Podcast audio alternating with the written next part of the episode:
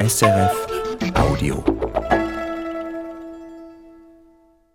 Und das ist Musik für einen Gast, live von den Solothurner Literaturtagen.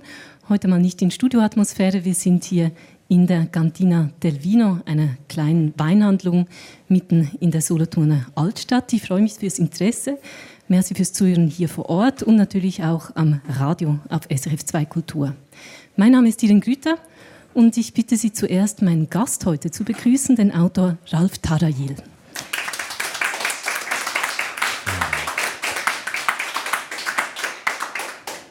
Ralf Tarayil, Sie sind gerade von einer Lesung hier herüber geeilt. Wie ist das nach diesem langen, einsamen Schreibprozess jetzt auf einmal hier so ein Bad im Publikum zu nehmen? Ähm, ja, das äh, kann ähm, zuweilen auch überfordernd sein. Ich war ja beim Schreiben glücklicherweise nicht ganz alleine. Ich habe äh, den Text ja auch immer mit FreundInnen glücklicherweise teilen dürfen, teilen können und bin aber auch immer wieder überwältigt, ähm, ob der schieren Menschenzahlen, die äh, Texte hören wollen. Das ist auch sehr schön immer in Solothurn, weil es einfach ein sehr großes und neugieriges Publikum gibt. Das Schöne war, als ich Sie angefragt habe für diese Sendung, sagten Sie, das passt sehr gut, weil Sie hatten beim Schreiben dieses Romans eine Art Playlist im Kopf. Wie kommt das, dass Schreiben und Musik hören für Sie so eng verbunden ist? Ja, ich glaube, das kommt daher, dass ich erst ähm, Musik gemacht habe, bevor ich überhaupt angefangen habe zu schreiben, um ehrlich zu sein. Ich habe erst ähm, Gitarre gespielt und ähm, sehr lange und auch lange in Bands gespielt und wollte eigentlich auch Gitarrist werden, wollte Jazzgitarre studieren, habe das dann nicht getan. Mittlerweile denke ich, ich hätte es tun sollen. Ich wäre wahrscheinlich ein besserer Musiker geworden als vielleicht Schriftsteller, aber nimm die Alpen weg. Äh, mein, mein Debüt, mein literarisches, äh, wurde dadurch beeinflusst von der Musik, dass ich beim Schreiben selbst Musik höre. Die Musik, die wir gleich hören werden, äh, nur teilweise, weil ich oft Musik höre ohne Lyrics, ohne Texte, weil mich dazu sehr ablenkt. Aber wenn ich dann nicht mehr schreibe, höre ich immer Musik dazwischen natürlich und die beeinflusst mich auf die eine oder andere Weise. Und ich höre auch gezielt gewisse Musik, weil ich in eine bestimmte Stimmung kommen will und so weiter.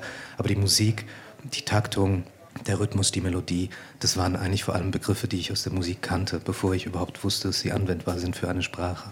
Einige dieser Stücke, die Sie beeinflusst haben beim Schreiben, die werden wir Ihnen hören in der kommenden Stunde. Ich bin ja froh, dass Sie nicht Jazzgitarrist geworden sind. Eine Frage müssen Sie mir jetzt aber beantworten. Wir haben kein einziges Jazzstück in dieser Playlist. Das stimmt. Ja, Sie hatten mir die unmögliche Aufgabe gestellt, sechs Lieder auszuwählen von meiner vierstündigen Nimm die Alpen weg Playlist. Und da ist ähm, Christian Scott ähm, leider weggefallen. Ein sehr, sehr begnadeter Trompeter, der mittlerweile äh, sehr jung, 32 Jahre alt, Amerikaner, und er spricht mittlerweile gar nicht mehr von Jazzmusik, sondern von improvisierter Musik und äh, versucht auch diesen Begriff des Jazz als, ähm, als einen kolonialen Begriff quasi zu etablieren und diese Musikgattung quasi aufzubrechen. Und ich glaube, so hatte ich diese Musik, also Jazz, immer verstanden als Freiheit. Und so habe ich diese Gitarre auch, also dieses Instrument Gitarre auch äh, lernen geliebt. Musik war als Ausdrucksmittel also vor dem Wort bei Ihnen. Wir werden darauf zurückkommen. Ihre Playlist beginnt mit einem Stück, das älter ist als Sie und das mit Ihren Eltern zu tun hat. Können Sie erzählen, warum Sie an den Anfang Rivers of Babylon von Bonnie M. genommen haben? Ja, ähm, meine Geschwister und ich oder meine Familie, wir sind in einer christlichen Familie groß geworden. Unsere Eltern kommen aus einer südindischen Gemeinschaft aus Kerala, syrisch-orthodoxe Christen. Und in dieser Familie gab es tatsächlich nicht so viel Musik. Aber mein Vater hat immer viel Musik gehört und die Musik, die ich dann bei ihm gehört habe und eine Musik, die mich an ihn erinnert, ist außer aber tatsächlich Bonnie M. Eine von Frank Farian aus schwarzen SängerInnen gecastete deutsche Band, äh, im Grunde genommen eine Showband, die äh, dieses jüdische Lied äh, eigentlich reinterpretiert haben und auch ein, äh, das ist eigentlich auch ein Reggae-Lied, was sie nochmal neu interpretiert haben. Und dieses Lied erinnert mich an meinen Vater und es erinnert mich vor allem an seine Zeit im Irak, weil er im Grunde genommen at the rivers of Babylon, also im Grunde genommen zwischen Tigris und Euphrat, in den 70er Jahren als Apotheker gearbeitet hat äh, während der Herrschaft von Saddam Hussein. Und es ist eine sehr prägende Zeit für ihn gewesen. Und er hat uns immer wieder öfter davon erzählt. Und ich erinnere mich, dass mein Vater äh, immer wieder Bonnie M. gehört hat. Und das ist eigentlich ein Erinnerungsstück an ihn. Ja. Sie denken jetzt also an Ihren Vater und wir tauchen ein in die 70er Jahre mit dem ersten Stück in Musik für einen Gast, Rivers of Babylon.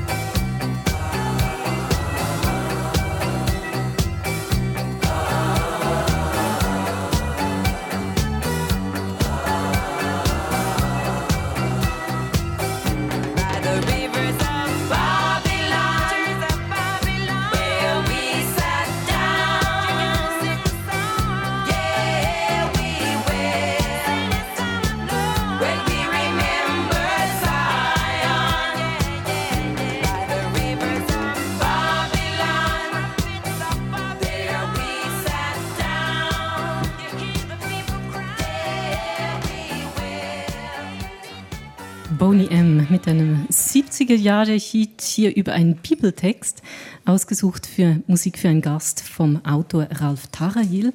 Und ich habe gerade festgestellt, dass mich dieser Song ein wenig irritiert, weil wir haben hier diesen Klageliedtext an den Ufern des Flusses von Babylon, da saßen wir und weinten. Und dann diesen Disco-Pop-Sound darüber. Geht es Ihnen auch so? Ja, ähm, es ist sehr kontrapunktisch tatsächlich, der Inhalt und, und, und die Melodie.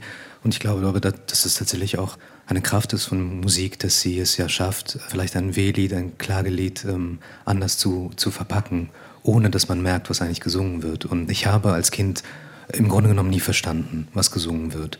Ich habe immer nur ein paar Worte verstanden. Rivers of Babylon, Zion, Babylon, Zion reimt sich im Grunde genommen. Also diese, so wie man als Kind Musik versteht, intuitiv. Ich habe äh, die Texte selten verfolgt ähm, oder im Booklet nachgelesen. Ich habe einfach intuitiv versucht nachzusingen, mir Worte ausgedacht, wie wir es so oft machen, wenn wir eine Sprache vielleicht noch nicht so gut verstehen. Und damals war mein Englisch schon vorhanden, aber im Grunde genommen wusste ich auch nichts von Zion und von Babylon und, und was das überhaupt bedeuten soll, wenn Jerusalem im Jahr 524 vor Christus angegriffen wird und das jüdische Volk vertrieben wird aus Jerusalem zum Beispiel. Und Das Lied hat natürlich in einem heutigen politischen Kontext nochmal eine ganz äh, andere Bedeutung, wenn wir von der Vertreibung des Volkes aus Israel sprechen und, und dem, den besetzten Ländern auch in Palästina durch zum Beispiel israelische SiedlerInnen, dann bekommt dieses Lied eigentlich eine ganz andere politische Konnotation, die ich als Kind äh, nie mitgedacht habe. Es ist ein Lied über Exilerfahrung und Sie sagten, Ihr Vater hat es gerne gehört. Jetzt hat er ja auch einen Weg gemacht, weg von seinem Herkunftsland, von Südindien, über Irak nach Basel-Land. War denn diese Exilerfahrung vielleicht auch eine Sehnsucht nach einem anderen Ort Thema bei Ihnen zu Hause? Ja, also in dem Sinne, dass es ähm, nicht wirklich thematisiert wurde und dadurch immer größer wurde als, als Thema.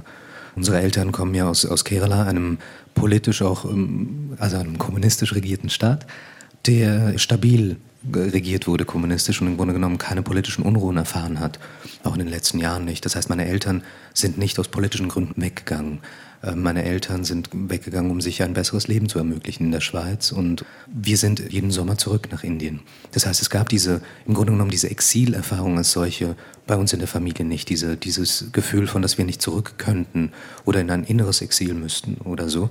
Aber durch unseren Vater haben wir erfahren, dass es auch Möglichkeiten gibt, an unterschiedlichen Orten gleichzeitig anzukommen. Mein Vater ist sehr früh von zu Hause weggegangen, vor allem weil er nicht Pfarrer werden wollte. Er ist in einer Pfarrersfamilie aufgewachsen und als ich ihn einmal gefragt hatte, warum er weggegangen ist aus Indien, hat er gesagt, hättest du Pfarrer werden wollen. Und das war seine einzige Antwort darauf. Und ähm, ich glaube, dieses Lied hat ihn dann vielleicht auch begleitet, dieses jüdische Lied, weil er diese Exilerfahrung gemacht hat. Genau, und vielleicht sagt es auch etwas darüber aus, wie ich versuche, Fäden zu spinnen zu Orten, die mir vielleicht fern sind oder ungelegen, kommen vielleicht in meinem Geschichtenerzählen selbst. Und ich sage das nur, weil ich erzähle das jetzt, aber im Fall meine Eltern zuhören sollten, werden sie wahrscheinlich den Kopf schütteln und denken, was fabriziert dieser Junge wieder vor sich her? Weil ähm, diese Geschichten, sie liegen nicht einfach nur so da. Man kann sie nicht einfach ernten. Es ist viel Arbeit, diese wenigen Sätze über die Exilerfahrung oder die überhaupt eine Reiseerfahrung, eine Migrationserfahrung von den eigenen Eltern oder den Großeltern in Erfahrung zu bringen. Das ist viel emotionale Arbeit, zu der auch viele Menschen, die migriert sind und die vor allem auch flüchten mussten oder im Exil leben, nicht bereit sind äh, zu sprechen. Und, und vielleicht ist Sprache, vielleicht ist Lyrik oder auch Literatur und Prosa eine Möglichkeit, diesem Schweigen oder diesem Unvermögen darüber zu reden, eine Stimme zu geben. In Ihrem ersten Buch Nimm die Alten weg geht es um dieses Aufwachsen von zwei Geschwistern zwischen verschiedenen kulturellen Prägungen und dem Versuch, die Dinge zu beschreiben. Und wie Sie sagten, man merkt, dass da sehr viel Unausgesprochenes ist. Ich nehme an, das war harte Arbeit, sich diesem Unausgesprochenen in einer literarischen Sprache zu nähern. Ja, also ich glaube, dass tatsächlich das Stille, also die Stille und das Schweigen die schwierigsten zu beschreibbaren Umstände, Gegenstände sind oder das Schweigen zu einem Gegenstand zu machen. Und ich glaube, in diesem Text Nimm die Alpen weg versuche ich das tatsächlich, dem, dem Schweigen eine Stimme zu geben, dem, was nicht gesagt wird. Das wird dann vielleicht gar nicht gesagt in dem, was geschrieben steht, sondern dem, was zwischen den Zeilen steht. In diesem Text sprechen zwei Geschwister immer wie aus einem Mund in der Wir-Form. Warum haben Sie diese sehr ungewöhnliche Form gewählt? Mich hat interessiert, wo die Erfahrung der Kinder und die der Eltern und andererseits die Erfahrung der Kinder und der Gesellschaft beginnen und wo sie aufhören. Also wo die Ränder und die Grenzen dieser Erfahrungen sind. Und für mich war es am interessantesten, das in einer Art somatischen Sprache zu vollziehen, also am Körper selbst. Wo sind die Ränder und Grenzen des Körpers selbst? Wo sind die Öffnungen und Zugänge zum Körper? Und wo erleben wir den Körper als invasiv oder als etwas Erhaltendes. Und ich glaube, deswegen sprechen diese Kinder auch im Wir. Wo beginnen die Possessivpronomen und wo lassen sie uns dann wirklich wieder los? Das hat mich sehr interessiert an diesem Text, das hat mich sehr interessiert an der, an der literarischen Arbeit, an, an der poetischen Arbeit in diesem Text und vor allem, dass ich selber nicht genau wusste, wo diese Kinder beginnen und wo sie aufhören. Sie waren mir immer auch zugleich ein Mysterium und das hat mich daran sehr gereizt. Sie sagten vorhin, dass Sie jedes Jahr nach Indien gefahren sind, dort, wo Ihre Eltern herkommen. Jetzt der nächste Song, den wir hören, der stammt aus einem indischen Film. Mich würde interessieren, was hatten Sie denn als Kind, das in Basel-Land groß geworden ist, für ein Verhältnis zu Indien? Ja, das Verhältnis, was ich zu Indien hatte, war tatsächlich sehr stark geprägt durch die Sommerferien. Also wenn äh, andere Kinder gesagt haben, wir fahren jetzt ans Meer oder ans Mittelmeer, habe ich gesagt, wir, wir fahren in den Regen. Und das war für mich die Erfahrung, die wir gemacht haben. Wir sind immer während der Monsunzeit, die vor 15, 25 Jahren sehr regelmäßig noch kam, das verändert sich mittlerweile auch durch die globale äh, Klimaerwärmung. Da gab es eine Regelmäßigkeit, da ist der Regen eingesetzt und dann war da Regen. Und wir haben dann im Regen unsere Verwandten besucht und wir sind zurückgekommen und dann mussten wir im Kreis erzählen nach den Sommerferien, was passiert ist. Und dann habe ich sowieso nebenbei erzählt, äh, ja, dann gab es noch ein paar Elefanten auf der Straße und die Kinder sind diese, und ich habe gar nicht verstanden, was das für einen Wert hat, dass ich jetzt Elefanten gesehen habe, weil das für mich so normal war. Ich wäre viel lieber ans Mittelmeer gefahren und hätte da im Mittelmeer gebadet. Das heißt, diese Differenzerfahrung ist so entstanden, dass ich den Wert dessen gar nicht verstanden habe, den Wert, dass ich diesen kulturellen Austausch haben darf, haben kann, dass ich ja zurückgehen kann in ein Land, aus dem meine Eltern kommen, dass ich eine Beziehung aufbauen kann zu meinen Großeltern, zu meinen Tanten, dass ich die Sprache kann, dass ich mich mit ihnen unterhalten kann, dass ich meine Großmutter fragen kann, wie ihr ging, als sie mit äh, 14 äh, Harmonium gelernt hat und schreiben und lesen gelernt hat und wie es war und dass, dass ich Notizbücher vollschreiben kann mit ihren Erinnerungen. Also Sie haben diese doppelte Zugehörigkeit nicht mit Stolz gesehen, sondern fanden das normal oder war es sogar schambehaftet? Ja, also es war eine seltsame Normalität, die sich da eingeschlichen hat und andererseits war es auch schambehaftet, aber das kam vor allem über die Sprache eigentlich. Also Malayalam als Sprache haben wir, die Sprache, die im südindischen Staat Kerala gesprochen wird, die haben wir zu Hause gesprochen und die haben wir mit unseren Eltern gesprochen. Aber sobald wir in den öffentlichen Raum gingen, wurde diese Sprache komplett getilgt. Unsere Zunge hat diese Sprache komplett vergessen und auch verneint, weil sich lustig gemacht wurde über uns auch, weil diese Sprache vielleicht lustig klingt oder weil man sie gerne nachmacht, weil sie, weil sie lächerlich gemacht wird. Das heißt, ich habe sehr schnell angefangen, tatsächlich andere Sprachen zu lernen, um äh, diese Sprache, die ich vergessen musste, wieder wettzumachen. Ich habe dann Französisch gelernt, Italienisch gelernt, Latein gemacht, äh, Englisch konnte ich sowieso und habe mir einfach, einfach sprachvernarrt und habe dann dadurch versucht, ja, vielleicht meiner Zunge einen anderen Drall noch zu geben. Und wir hören jetzt, wie Ihre Muttersprache klingt. Malayalam, ist Genau, das richtig ja. ausgesprochen? In diesem Song aus einem indischen Film.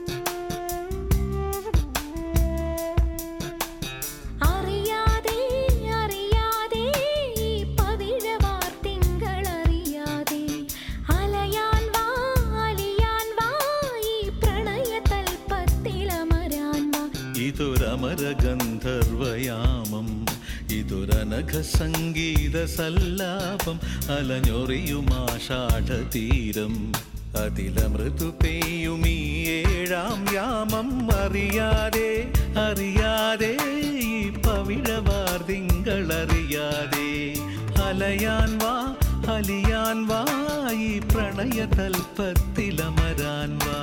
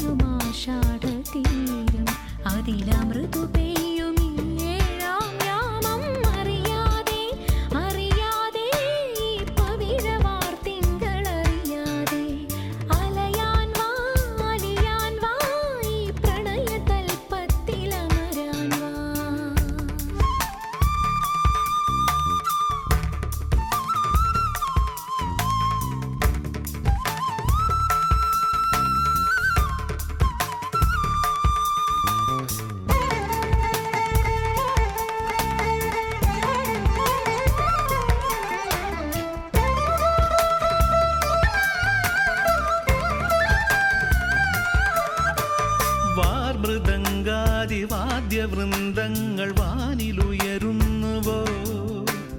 സ്വർണ കസ്തൂരി കനക കളഭങ്ങൾ കാറ്റിലുതിരുന്നുവോ? ഹരിയമാൻ പേട പോലെ നീ എന്റെ അരികെ വന്നൊന്നു നിൽക്കുമ്പോൾ മഴയിലാടുന്ന ദേവതാരങ്ങൾ മന്ത്രമേലാപ്പുമേയുമ്പോൾ നീ വനവലാകയായി പാടുന്നു.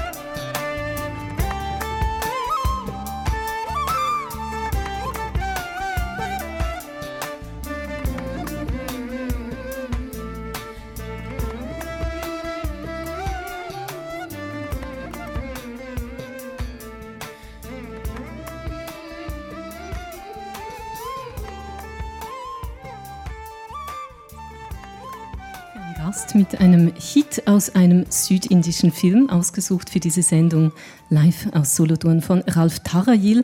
Und jetzt müssen Sie mir helfen bei der Abmoderation der Musiker, die wir hier gehört haben. Wie Ja. spricht man die aus? Das war der Song Ariade, Ariade von Chitra und Yeshudas.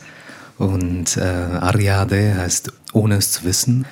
Und es ist im Grunde genommen ein Liebeslied, ein Duett. Und äh, ich habe dieses Lied ausgewählt, weil es mich, also erstens die musikalische Mischung, dieser Beat, das ist eigentlich sehr ungewöhnlich. Das ist so ein eigentlich im Grunde genommen moderner Beat. Das ist fast schon so ein Hip-Hop-Beat. Und die beiden SängerInnen, Chitra und Yeshudas, sind äh, Giganten, SängerInnen aus Kerala, beide auch vom ganzen Subkontinent bekannt und mehrfach ausgezeichnet. Yeshudas vielleicht so der Herbert Grönemeyer äh, Südindiens vielleicht oder so, aber auch ein Sänger, den mein Vater sehr verehrt und deswegen ist mir diese Stimme äh, sehr, sehr bekannt. Äh, noch mehr als beim Englischen habe ich bei diesen Liedern, die wir als Kinder auch gehört haben, diesen, diese Filmmusik, fast nichts verstanden. Und auch dieses Lied musste ich, ähm, ich habe manchmal meine Eltern gefragt, aber das ist auch immer so eine mühsame Arbeit, dann mit ihnen ein ganzes Gedicht zu übersetzen auf Malayalam. Und ich möchte sie auch nicht mehr so behelligen. Deswegen mache ich das mit Google Translate. Und das funktioniert mittlerweile ziemlich gut.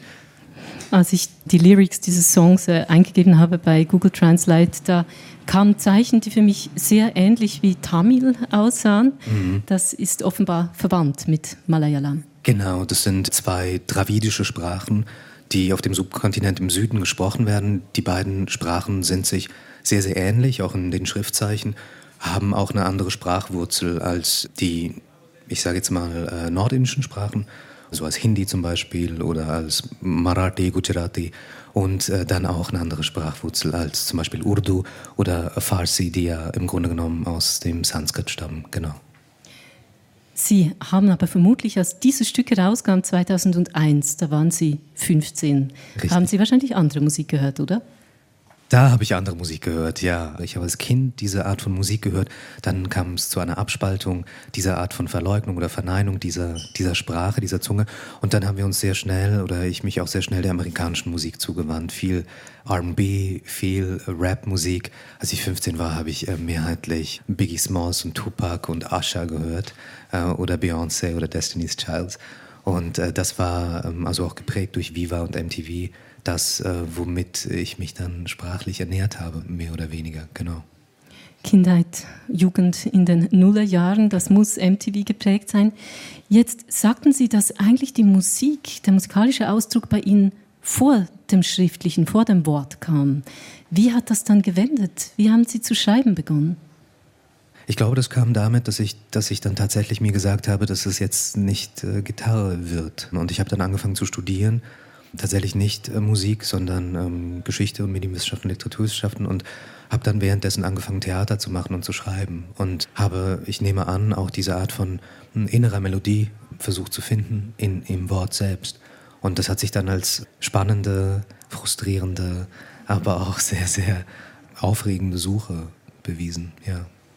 Sie haben unter anderem Literatur studiert in Basel und sind dann nach Deutschland gegangen, um Werbetexter zu werden. Das ist das Letzte, was man erwarten würde, wenn man Ihren ersten Roman liest, der ausgesprochen lyrisch ist. Wie kam es zu diesem Berufswunsch, Werbetexter? Ja, ich glaube, es war kein Berufswunsch. Ich glaube, es war eher, um ehrlich zu sein, eine, eine Notlösung auch. Ich wusste, dass ich raus wollte, dass ich was anderes sehen wollte. Das lag nicht daran, dass mir jetzt per se Basel nicht gefallen hat. Das ist ist eine tolle Stadt und das ist noch immer.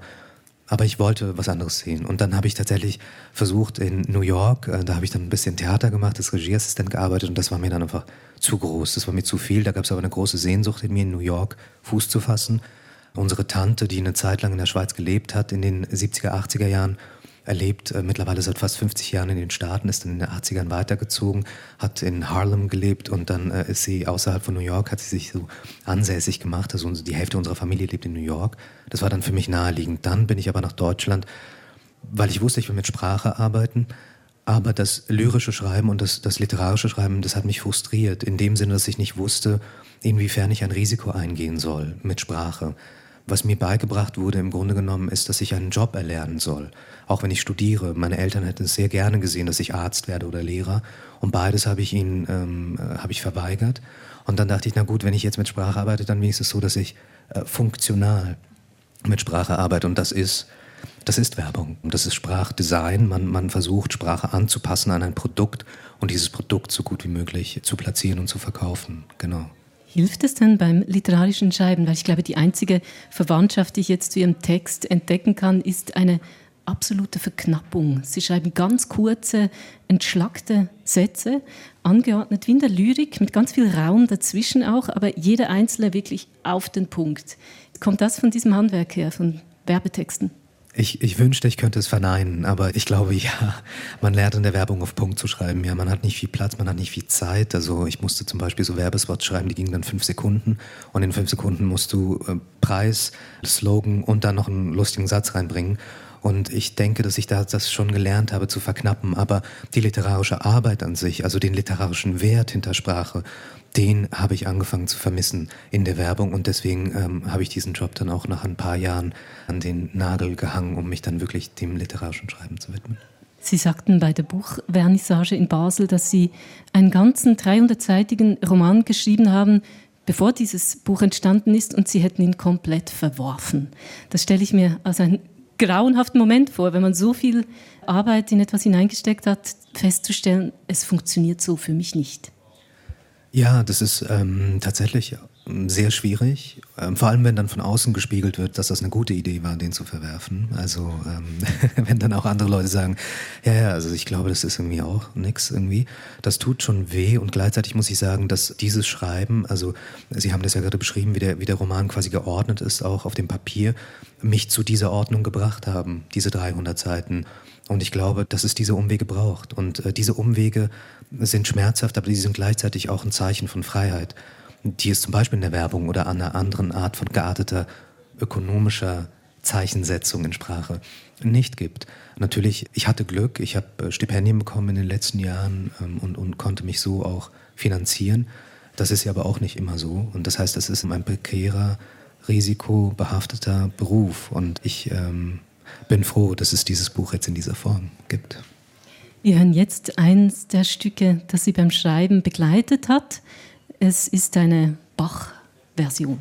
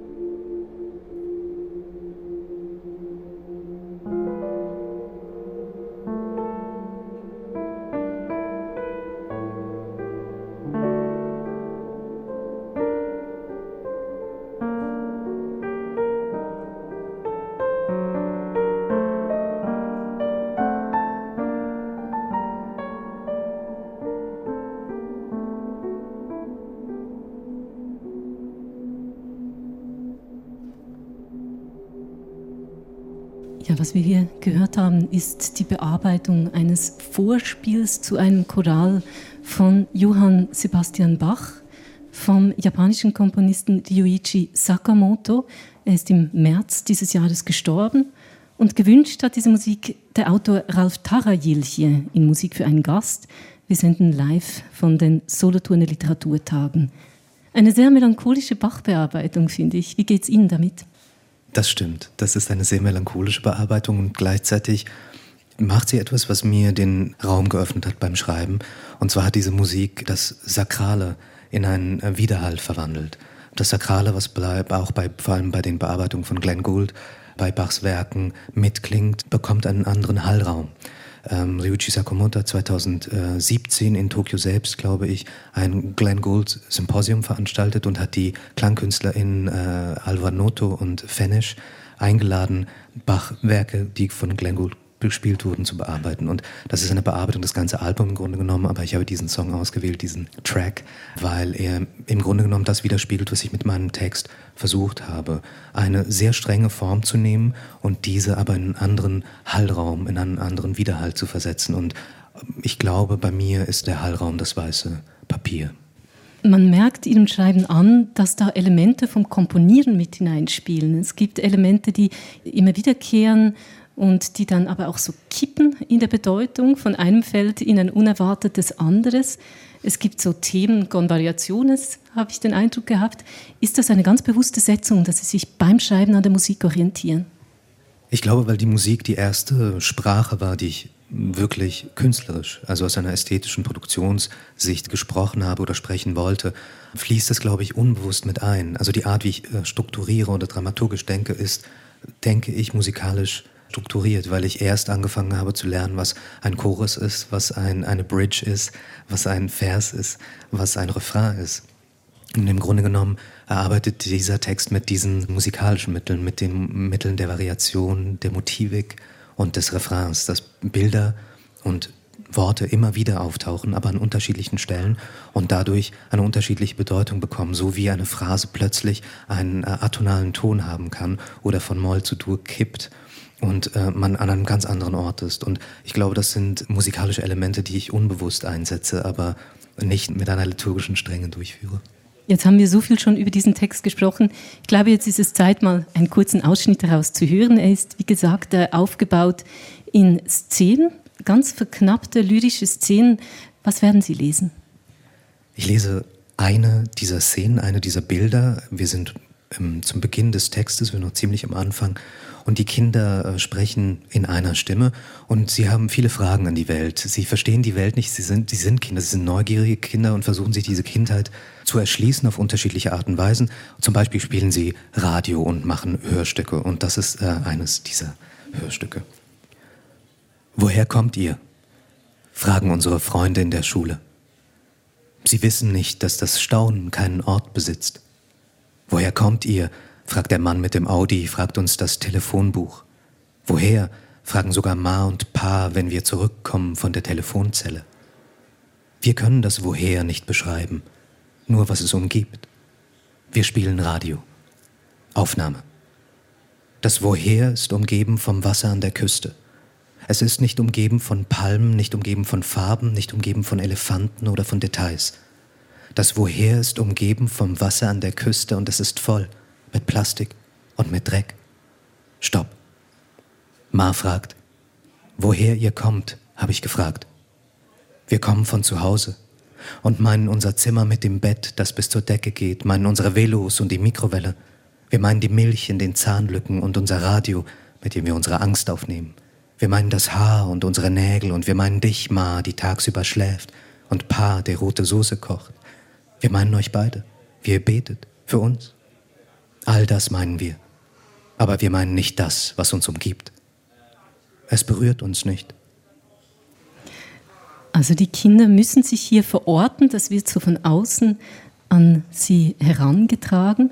Was hat das auf sich damit, dass sie Radio spielen, wenn wir hier schon in einer Radiosendung sind? Ja, das ist tatsächlich aus, ich glaube, der eigenen Kindheit auch so ein bisschen. Wir hatten so einen Fisher Price Plastikradio und da konnte man halt ganz einfach aufnehmen. Und ich glaube, wir haben unser, also mit mir meine ich meine Geschwister, haben eine Art von Performance da geübt. Und zwar, wir haben Radio gehört und wir haben versucht zu sprechen wie im Radio. Und jetzt spreche ich so, wie ich im Radio spreche.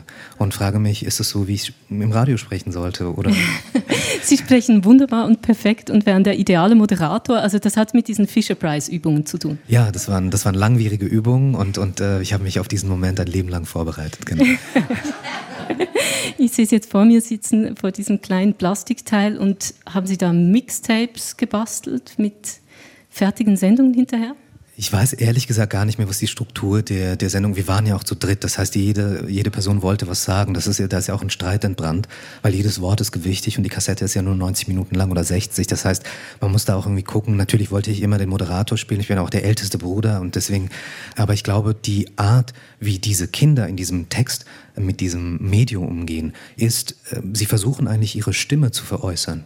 Sie versuchen zu schreien, sie versuchen ihre Angst zu veräußern und versuchen performativ damit umzugehen. Es ist auch ein Buch über Ermächtigung mittels Sprache und Befreiung mittels Sprache. Das nächste Stück, das Sie jetzt auf Ihrer Playlist haben, das wird wahrscheinlich einige überraschen, nach dem, was wir bisher gehört haben. Wir kommen nämlich zum Deutschrap jetzt. Auch ein stark rhythmisierter Text, könnte man sagen. Ist das der Grund, weshalb Sie das ausgewählt haben?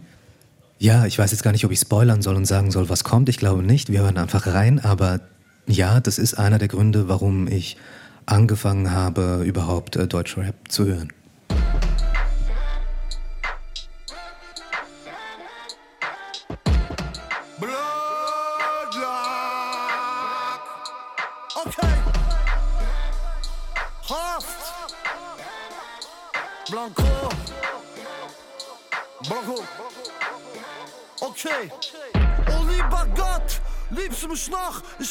Mich noch. Vergib's mir zu oft. Ich bin wieder am Block. Hab Krisen im Kopf. Visa geblockt, Lieferung Hops in das Shisha Sott, Kokain in meinem Kopf, hab am Spiegel gerochen, mein Kiefer geblockt, hier werden Kilos gekocht, Vitamin K ist im Stoff, im Sieb liegen Rocks, kein Gemüse im Topf. Siehst du die Maroks aus Afrika Nord? Über Spanien gekommen mit Loch in Sneaker und den Socken. Wie für Karosserien nicht finanziert, dachte ich mir doch. Deal am Hobby Rocks, Risiko 7er Hocken. ADBA-Platten, Fischschuppen, Weed-Knospen. Erste Siebung kostet, grünes Schrott. Sozian der Marok und deal mein Job. Lad wieder locker, bis mir einer schießt in meinen Kopf. Ich bin wieder am Block, denk nicht, ich liebe den Job. Gefühle kommen hoch, nach ein Liter Rock. Zigaretten gesmoked, Linien gerobbt. Psyche gerobbt, mit Familie gezofft. Umso größer die Sünden, desto tiefer das Loch. Suizid, keine Hoffnung, ich bin im siebten Stock. Die Schule abgebrochen, keiner gibt mir einen Job, außer Heroin aus Laos oder Schiefer am Block. Die Kripo observiert, die Dealer, die Cops, der Katholik, der Moslem, der Judo-Orthodox, die italienische Mode, die Tiefkühlkost. Schief ist die Sohle von meinem Classic Reeboks A. Nur sieben Tüten am Jarak, niemals in den Socken. Trage die Jeans vom Boss und rieche nach Gosse. Ich fühle nicht seit Wochen, nicht mal tief in meinen Knochen. Fremd vorbei, Liebe und Lachen, Herzen sind gebrochen. Du willst Liebe, das kostet für einen Grünen, hält sie Kopf hin. Die karibische Fotze geht auf die Knie, trotz trocken. Die Krippe observiert, riechst du die Cops? Ich hab die grünen Knospen in der Fehlertasche. Die Jeans war gestopft, doch bei Tipico verzockt. Tochter guckt Kickersohn, spielt FIFA auf der Glotze. Die Nase verstopft, trotz Riesenloch. Atme Smog rein, kein Sauerstoff, krieg keine Luft. Keine Luft. Das waren die letzten Worte in diesem Rap von Haftbefehl, ein Rapper aus Deutschland. Und dieses Stück ist erschienen 2021. Ich habe den Eindruck, da singt einer aus einer tiefen Bedrängnis heraus. Es ist unglaublich eng in diesem Stück. Weswegen haben Sie das ausgesucht? Ja, ähm, die Zeile, ich stehe wieder am Block, denk nicht, ich liebe den Job. Ich glaube, was Haftbefehl hier macht, als einer der großen Deutschrapper mittlerweile, ist, die Situation äh, zu beschreiben in unglaublich einmal mehr eng, präzisen, knallharten, kompromisslosen Sätzen, die kaskadenhaft wie ein Maschinengewehr, wie Salven daher geschmettert kommen, mit einer Aggressivität auch, die mich immer wieder erstaunt, die mich erschüttert, dass ich dieses Lied ausgewählt habe, weil ich wirklich am Anfang gar nichts mit Deutschrap anfangen konnte. Ich hatte ja vorhin erzählt, dass ich äh, sehr amerikanisch geprägt war, was einfach Rap- und Hip-Hop-Musik anging, vor allem weil ich über das Englische einen Zugang zur Musik gefunden habe und gar nicht über das Deutsche. Das Deutsche habe ich in der Schule gelernt, das Deutsche habe ich dann beim Texten gelernt, aber ich habe ja Schweizerdeutsch gesprochen als Kind. Und das, wo man auf der Straße redet, das redet man nicht im Fernsehen, das, wo man im Fernsehen redet, so. Ist keine Kunstsprache. Ist kein Kunstspruch, genau. Und, und so habe ich quasi auch mir diese, ähm, in dieser Sprachhegemonie, in der wir ja auch irgendwie sind, auch in der Schweiz, ähm, wo alemannische Dialekte gesprochen werden, mir diese Sprache, auch diese deutsche Sprache angeeignet. Und das macht Haftbefehl auch. Er macht es, ich glaube, einfach viel kreativer als ich und kompromissloser. Und ich glaube, ich habe durch Haftbefehl meine Annäherung zur deutschen Sprache wieder gefunden, tatsächlich. Einfach in der Art, wie er arrangiert, wie er auf den Punkt bringt, wie er mit der deutschen Sprache umgeht. Und ich hatte immer das Gefühl, das Deutsch ist viel zu kantig, viel zu eckig, viel zu salvenhaft, viel zu maschinengewehrhaft, als dass es irgendwie in einen Flow kommen könnte. Und er schafft es trotzdem. Er nimmt all die Ecken und Kanten und, und verbiegt sie aber, wie, wie er möchte. Und das ist, finde ich, sehr beeindruckend. In diesem Staccato ist ja auch wieder ein eigener Rhythmus, eine furiose Wortgewalt. Wir hatten es vorhin davon, dass eben Sprache beengen kann, dass es aber auch etwas Befreiendes haben kann. Hat es denn für Sie beim Schreiben etwas Befreiendes?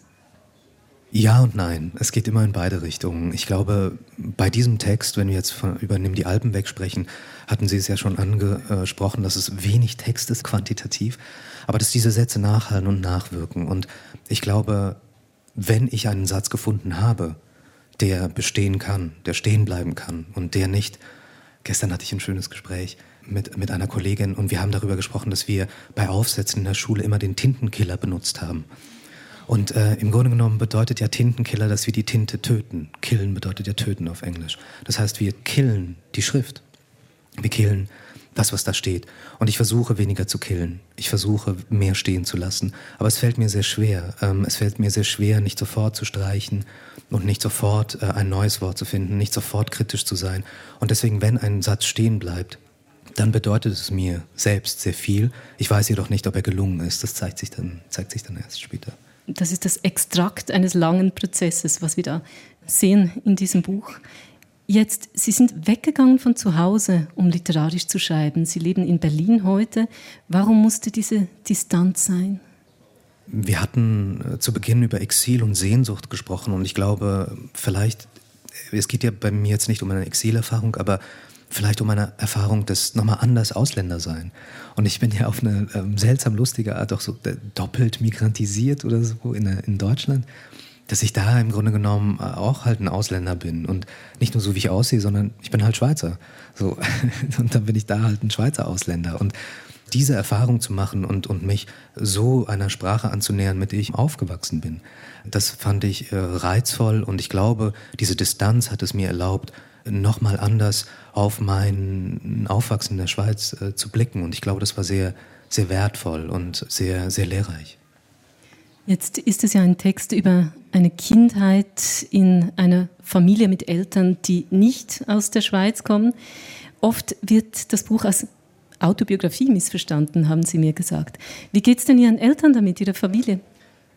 Ja, ähm, Große Frage. Große Frage, ja. Also meine Schwester sitzt hier im Publikum.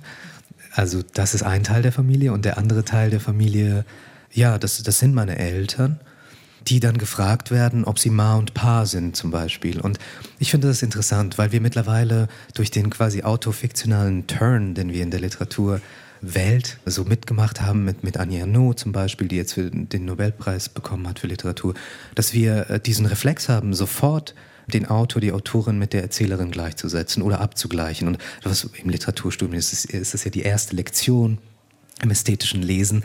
Das ist nicht dasselbe. So, und es gibt eine Freiheit, in der man versucht, Fiktion zu erzeugen, also sich zwischen Lüge und Wahrheit zu manövrieren. Und durch dieses Buch habe ich äh, glücklicherweise eine schöne Diskussion lostreten können über genau diese Frage, was ist Lüge, was ist Wahrheit, mit äh, meiner Mutter auch, ähm, die dieses Buch gelesen hat und mit der ich mittlerweile eigentlich rege diskutieren kann darüber, was Wahrheit ist und was nicht und was gelogen ist und was nicht.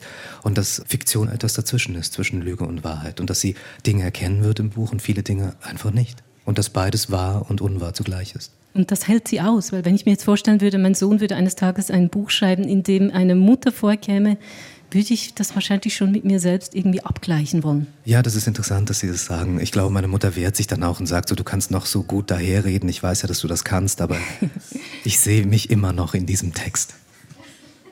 Und wie geht es Ihren Geschwistern damit? Sie haben ja auch schon künstlerisch zusammengearbeitet mit Norvin Tarayil, Musikerin, und stehen auch manchmal auf der Bühne zusammen. Wie haben Sie reagiert? Ja, dieser Text hat ja, ähm, er hat nicht unterschiedliche Formen gehabt, aber unterschiedliche sprachliche ähm, Temperaturen, sage ich mal.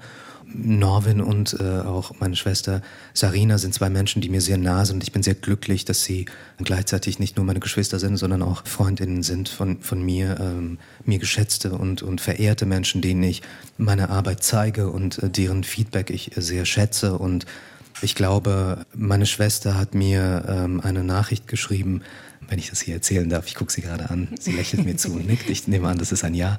Sie saß äh, im Wallis in den Alpen und hat den Sonnenaufgang beobachtet und hat mir eine Nachricht geschrieben und dieses Bild geschickt und den Text zu Ende gelesen, das Manuskript und gesagt, ich danke dir, du hast eine Sprache für uns gefunden, die wir selbst nicht so finden konnten. Und ich glaube, wenn das wahr sein sollte, dann ist mir vielleicht etwas gelungen mit diesem Text.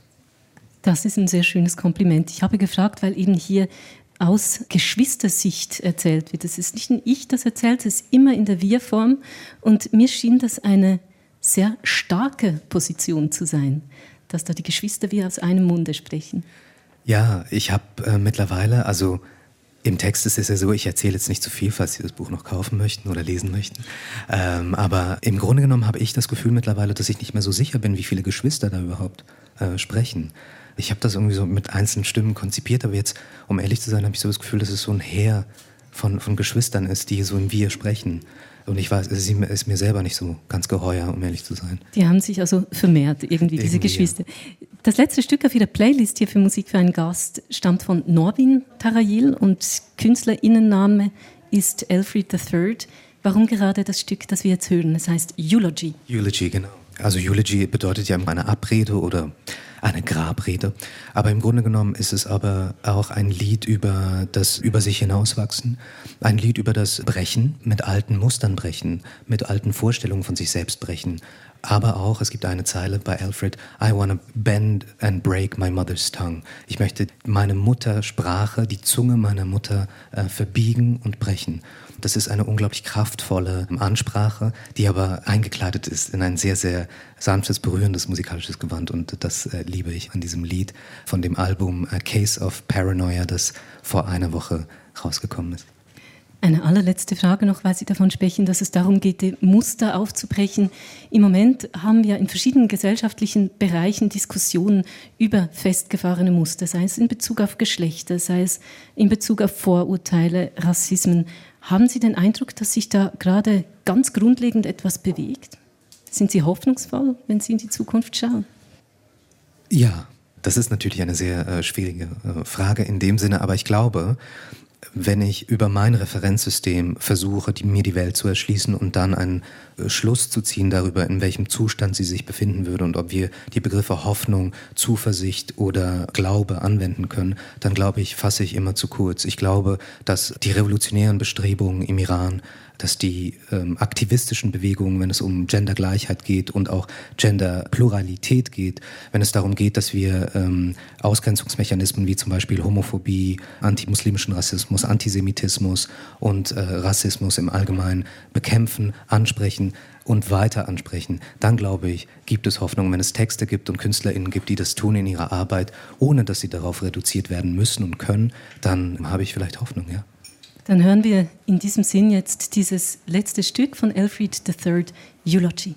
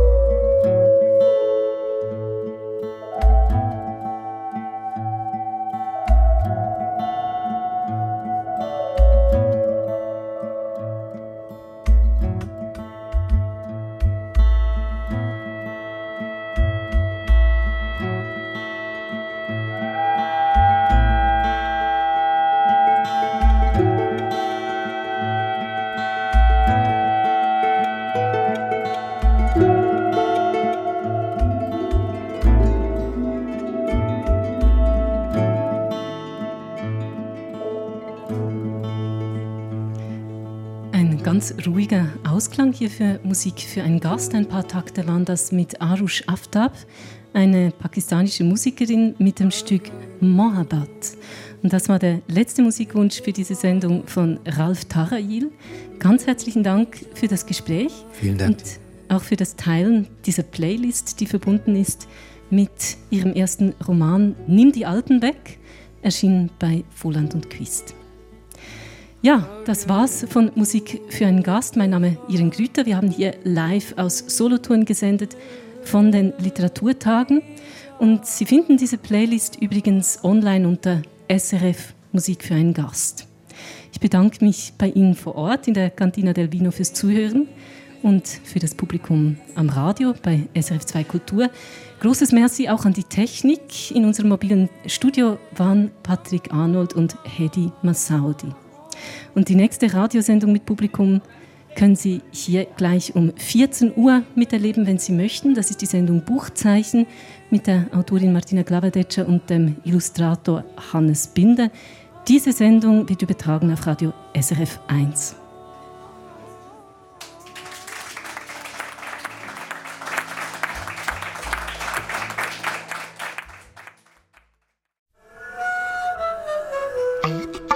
SRF Audio.